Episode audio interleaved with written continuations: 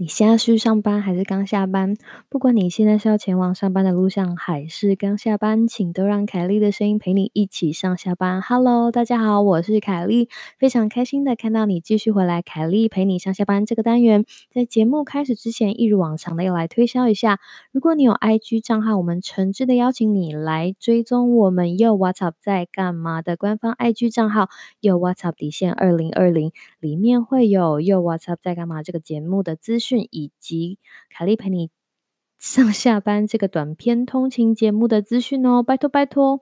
那今天为什么又突然开了一集凯莉陪你上下班呢？其实是因为，呃，有一些事情在我心里一直很想要跟大家说，那就让我们开始吧。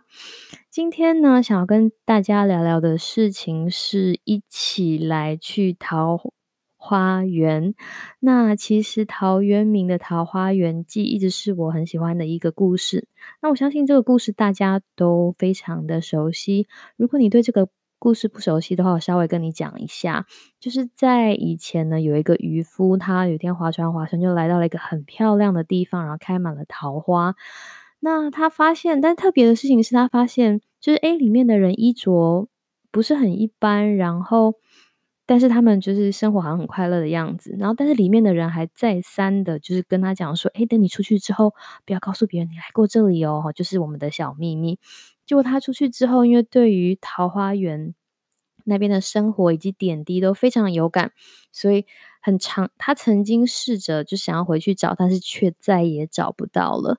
那我小时候第一次看到这个故事的时候呢，好像是在一个什么听故事的。呃，场所就是有大姐姐讲故事，然后那个时候大姐姐讲完这个故事，当场所有的小孩都觉得哈好可怜哦，或者好难过。我们难道就这样一瞥，就是也为那个渔夫感到很难过？就是难道他就是看到桃花源之后就再也没有办法看到？所以当时那个姐姐就是给了我们一个呃很好的。解释吗？他就跟大家讲说，小朋友就是你知道，只要有一天你找到了一颗，大家不要放弃啊！大家不要放弃，只要有一天你可以找到一颗桃花的种子，你把那个种桃花的种子，就是种在肥沃的土壤里，你住的地方就可以长成桃花源。然后那天大家就带着很开心的一个心情回家。那为什么要讲到《桃花源记》这个故事呢？其实是因为今天的一个大新闻，就是有一个。呃，网红小朋友，因为对 凯莉阿姨来说，他是一个网红的小朋友，他被出柜了。那这个新闻一出来之后呢，这个网红他就呃发布了一个 YouTube 的影片，让他哭得很难过，也很伤心。那这件事情其实让我很想要跟大家聊聊有关于呃同志方面的议题。那我可能讲了不止一次，就是我本身拥有卫教师的。执照。那其实很久以前，很久很久以前，当我还很年轻的时候，当我还没有来美国的时候，我从来都没有想过有一天我会走上卫教这条路，或者是以卫教这件事情当我人生的某一部分的志向。所以我要跟大家分享一下我过去的经验，然后希望这些经验能够让。让大家的呃生活也有一些体悟。那事情是这样子的，我那个时候呢，就是呃到了工位学院。那大家如果有听我前面的节目也好，那如果没有的话也没有关系。只是想告诉大家说，工位这个体系下面其实有很多不同的领域，有嗯性行为、健康、嗯运动，然后营养、呃压力管理等等等。那我。之前也在节目里面跟大家讲过了，我个人的防守范围是营养以及呃压力管理，但是这并不代表我不会跟其他的同学在同样的课程课堂里面就是上一样的 一样的课，所以我有很多同学是在做嗯就是 sex education，不管是在做性教育或者是甚至 LGBTQ 好 LGBTQ 就是。这个族群的啊一一些东西，他们也都有涉略。那改变我最大的一件事情呢，是我在研究所的某一年，突然找有一个工作机会，让我可以到学校的健康中心去打工。那在健康中心打工的工作内容，有一些是必须要在健康中心里面辅导来的学生，就是有一些学生会有问题嘛，压力的问题，然后一些营养的问题。有的时候他要参加一些校园的活动，就是健康中心办的活动。但是更大部分的时间，其实我们是做。呃，outreach，outreach 是什么意思呢？就是因为学生平常可能不会去健康中心寻求帮助，所以我们要出去，等于是出去摆摊。我们会去不同学生会出没的地方摆摊，好比说宿舍前面、活动中心、餐厅前面等等等，然后跟大家阐述一些他们应该要知道的关于个人卫教的观念。那这是。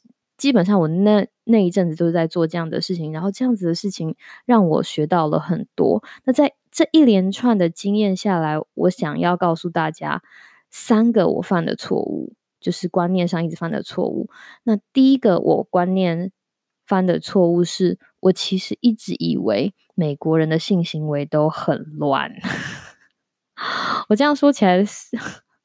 我现在说起来，其实老实说有点抱歉，有一点像是你知道台湾一个台湾女生到美国刚刚来之前的刻板印象。我觉得美国人就是很你知道性生活就是非常乱，然后他们都不不介不在意这一块，在学校其实也没有对学生好好教。但是后来我不是说了吗？我后来发现我错了，在某一些就是学校真的做的很好，在某一些学校真的做的很好很好，而且好到我真的觉得。就是叹为观止。我在这里跟跟大家讲一个例子，我们就先不讲普通的性教育好了，因为我们今天我想要把我想要把重点放在同质性教育上面。那那个时候我们在呃健康中心里面会有举办一些演讲的活动。那我记得那个时候的讲师举办了就是某一场，就是跟小朋友、跟大学小朋大学生在谈性向的问题。那我记得我那一堂课，那个在那个活动上面是去帮忙 发卫生纸的，因为那个讲师第一句话开门见山就说，嗯，他就问大家说，你们喜不喜欢吃绿色花野菜？那大家要知道，在美国 喜欢吃绿色花野菜的人基本上很少，所以就很多人摇头。然后大家就说，那你你觉得就是不喜欢绿色花野菜，是不是应该被批判？然后大家就说不是啊，然后。此起彼落，然后老师接接着问第二个问题，说：“那你喜不喜欢同性？”然后课堂上就有些人说：“哦，就是有些人很很 open 的说，我我喜欢的是同性。”那有些人不是。然后这个时候，这个导导师讲了，这个讲师讲了一句话，他就说：“喜不喜欢同性跟喜不喜欢吃花野菜，其实没有什么不一样，这都是个人的喜欢，我们都应该要予以。”尊重，因为这就是你的 preference，preference 就是你的偏好。这件事情没有一个标准可以 judge 你对或错。如果你有勇气，因为第一件第一个例子，大家都说我很想要捍卫我不想要吃绿花野菜的权利。他说，如果你有勇气可以站出来告诉大家说我就是不喜欢吃绿花野菜，那么你也应该有勇气为自己或者是为别人站出来。说你不应该批评他的选择，因为那是他的喜好，那是他的选择，那是他的人生。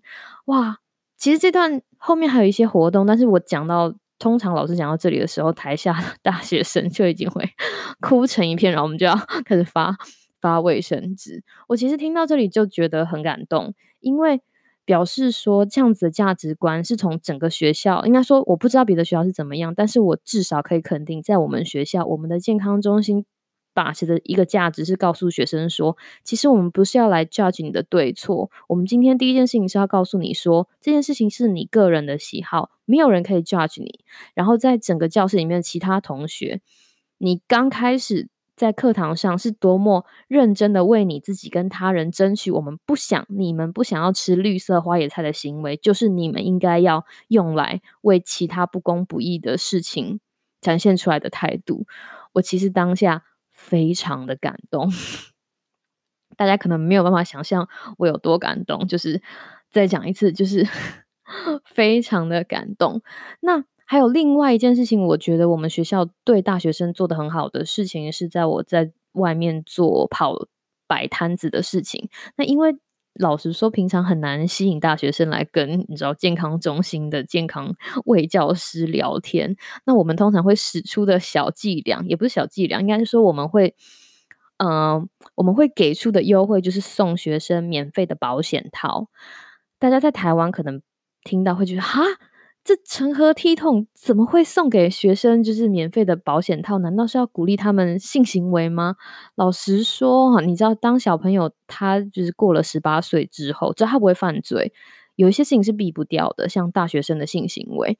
那么学校跟学校的健康中心，我们把持的态度就是好。今天如果你真的要发生性行为的话，你到底要怎么样用正正常的态度去面对？性行为，你要你有没有得到别人的允许？你有没有在嗯性行为开始之前，先跟你的就是要发生性行为的对象取得许可？就是是不是有 consent？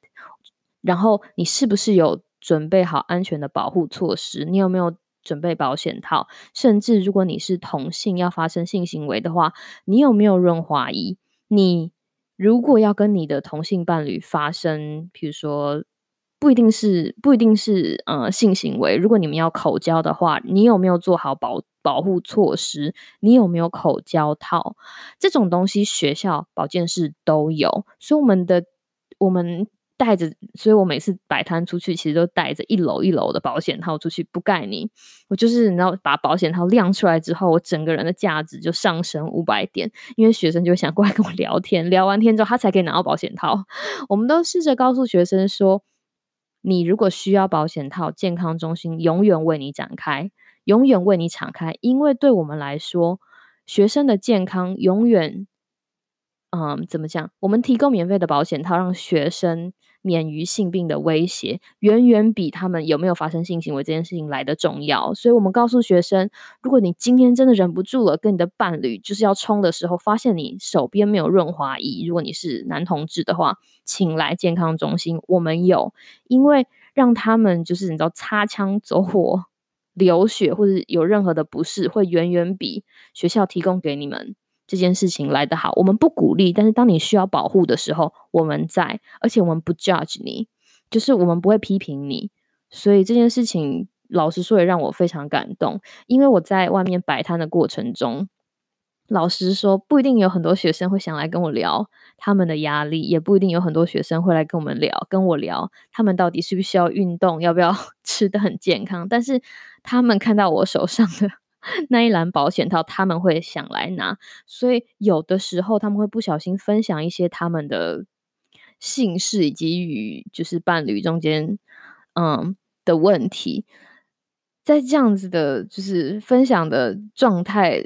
怎么讲？应该说，在这样子的过程中，我觉得学校扮演的角色，而且学校告诉我们，卫教人员必须要扮演的角色，在跟学生的沟通上面，我觉得我们是建立一个互相信任的关系，就是我们支持学生做他们应该要做的事情，而且我们也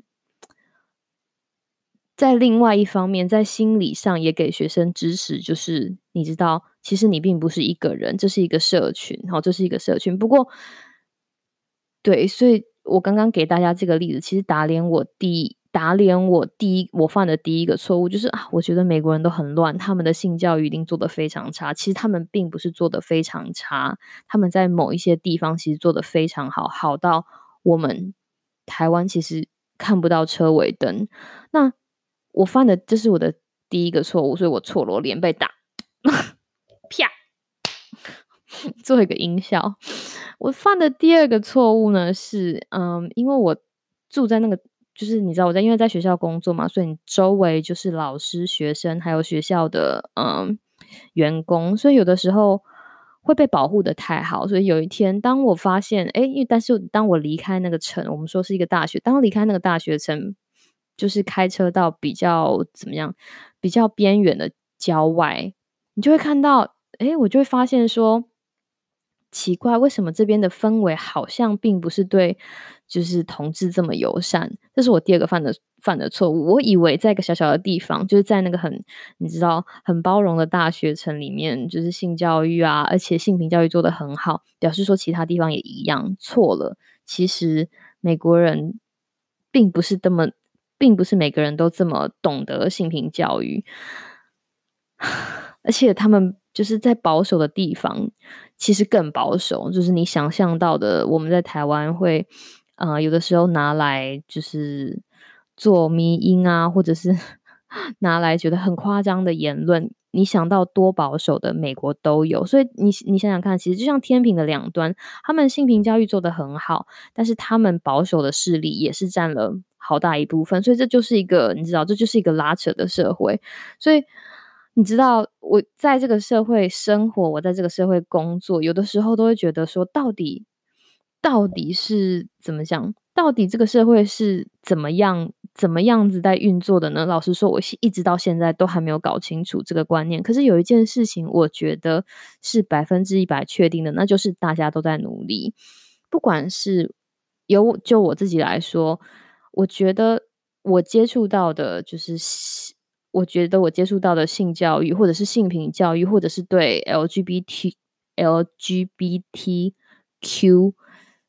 族群所提供的尊重，美国真的有他做的非常好的地方。因为我们就拿性平教育来说好了，其实性平教育的根本之前不是吵的，在要通过同婚之前，不是吵的沸沸扬扬吗？那个时候我就很认真的发了文章，试着跟告诉大家。跟大家讲说，其实性平教育的目的，它的本质就是性平教育是它的名字，可是它的本质，如果你往内核去看，它其实的本质，就像我刚刚讲的那个花野菜的例子，它的本质是尊重。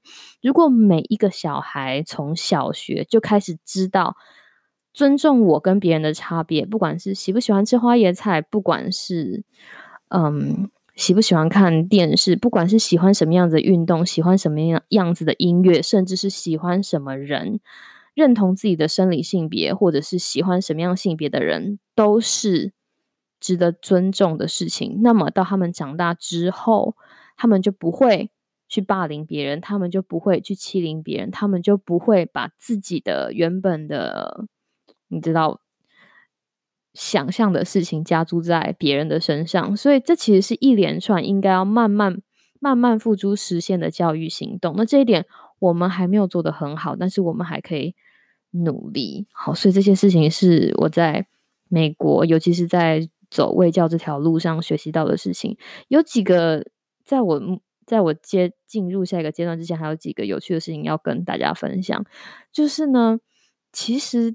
嗯，我一刚开始来美国，就是看到他们在做性教育的，就是上课这些那些五花八门的给戏，我真的是大开眼界。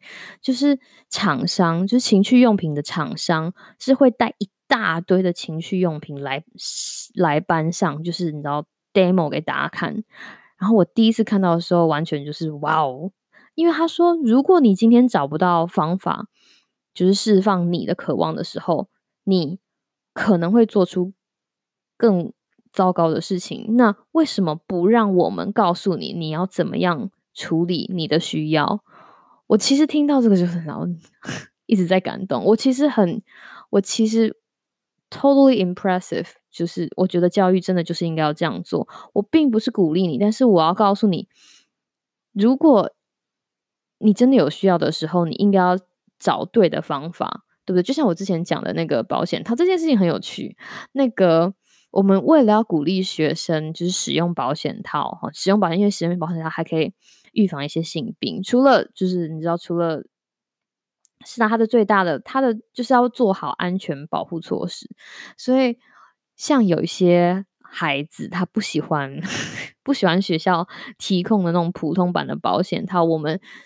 健康中心甚至为了要鼓励大家多用保险套，我们不知道在星期四还是星期二，我忘记了。反正有一天在某一个特别的，就是 event 场合上面，我们我们还会发各式各样的猎奇保险套，就譬如说有颗粒的、有颜色的、发荧光的、有味道的。大家一定会觉得说啊，怎么可能？但是我们就是你知道大肆宣传这个活动，重点就是在你需要的时候，或者甚至你没有想到的时候，你会。觉得诶，因为这个保险套很新奇，我会下定决心，应该要在下次的新行为使用这个保险套，保护你自己。为了达到保护你自己，为了达到安全性行为这个目的所做的其他一切事情，都是为了保护你、尊重你、确保你的安全。所以我觉得这个是 我在就是卫教这条路上学会的一件，你知道很重要的事情。还有另外一件事情，我学到的是，对于出柜这件事情，我一刚开始其实不觉得，我觉得可能是因为朋友的关系，就是大家都会很。你知道那个那个氛围已经到讲说哦，我喜欢女生，或者是我喜欢男生，就像吃饭一样自然。就说有一天我们在讨论，我们在上，我有一天在讨论嘛，然后那个时候有班上很多同学，其他的课课，其他的就是研究室的同学。那个时候谁谁谁就说，哎，晚上那个什么什么地方有一个有一个有个 party，你要不要去？那他说什么什么地方就是一个 gay bar。他说哦，好啊，我会跟我伴侣一起去。然后他说 OK，I'll see you then。就是 OK，我会在那里看到你。所以这两个不认识的人就在上课，上课的时候就是你知道出轨了，聊开了。然后这件事情就像，哎，我今天要去嗯某某素食店，就是点个炸鸡翅。他说哦，好啊，我下课有空，我跟你一起去。就这样，事情其实就是这个样子。那当下我就会觉得说，哇，有朝一日如果我们的社会可以尊重每一个不同的人，讲出不同的话，而不是大惊小怪的给他们。就是你知道贴标签啊，或者是 judge 他们，或者是批评他们，那该会有该会有多好？真的，就是他就跟他讲说，哦，我跟我伴侣晚上要一起去去那个酒吧，然后说，哦，OK，那我也我也去看看，因为我也喜欢男生。就是你知道当下的场景，一直到现在还烙印在我的身上。我真的非常希望有一天台湾可以变成那个样子。那我的第三个。我犯的，嗯，应该说，我不能说他是不是第三个错误，是我第三个认为，我第三件事认为对的事情是，我觉得的事情是，我觉得台湾做不到性平教育。我觉得台湾做不到好好的性平教育，但是你知道，既然 第一件事情跟我刚刚提出的第一件我个人的观念，跟第二件我个人的观念都已经被打脸了。一第一件事情，我觉得美国人很放荡，我觉得美国人很不注注重性平教育以及性教育，啪被打脸。美国人其实在某方面，在在能够能力所及的地方做得非常好。那第二第二件事情，我觉得啊，我觉得我后来。学会这件事，我后来进了学校之后，我觉得美国人其实都还蛮尊重人与人之间的差异，性平教育做得很好。啪，又被打脸。美国人其实传统的还是很传统。那第三件事情是，之前就是我也一直很努力在为同志运动发声，等等等。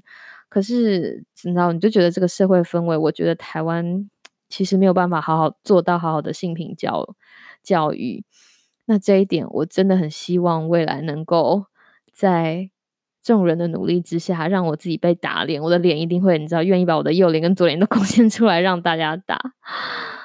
对，这就是今天凯莉陪你上下班想要跟你讲的事情。最后的最后，想要跟大家分享一句我今天看到的我很喜欢的话，就是嗯，旧的窗户没有办法带你看到新的世界。没错，就是这个社会在这个社会在前进，有很多的东西，有很多的东西其实是旧观念的累积。那我在还没有出国之前，其实我从来都没有想过，在某一个地方，同志可以就像平常人一样，他们喜欢他们喜欢的人，跟他们对食物的选择，其实是可以，就是你知道，其实是可以。平行或者是可以摆在一起讲的事情，事情可以就这么简单，而且出柜这件事情也并不一定需要叫做出柜，因为他根本没有在柜子里面，他为什么要走出来？那这件事情是我的，是我在台湾从来都没有看过的事情，而所以我有的时候真的真心的觉得，能够生在国外当同志是一件很幸福的事情。那么，如果今天你，跟我有缘分 听到这一集额外讲的凯莉陪你上下班，我希望你可以把你的手拿出来，快点快点手拿出来，把你的手拿出来。那你等等，我有个东西要给你哦，我想要给你一颗桃花的种子。我在你，我希望把这颗桃花的种子放在你手掌心上，希望我们从现在开始一起把这颗种子种在就是土里。嗯，不一定要真的种在土里，就是种在你的心里。然后希望那个，希望这股尊重的风气能够在台湾慢慢的茁壮起来。有一天，我们就可以拥有我们自己的桃花源，懂得尊重每一个人，懂得尊重每一个有自己喜好的人，懂得尊重每一个人有追求自己喜欢人生的机会。然后，我们就可以在桃花源里面享受彩虹喽。希望你有个美好的今天跟明天。凯丽陪你上下班，我们明天再见喽，拜拜。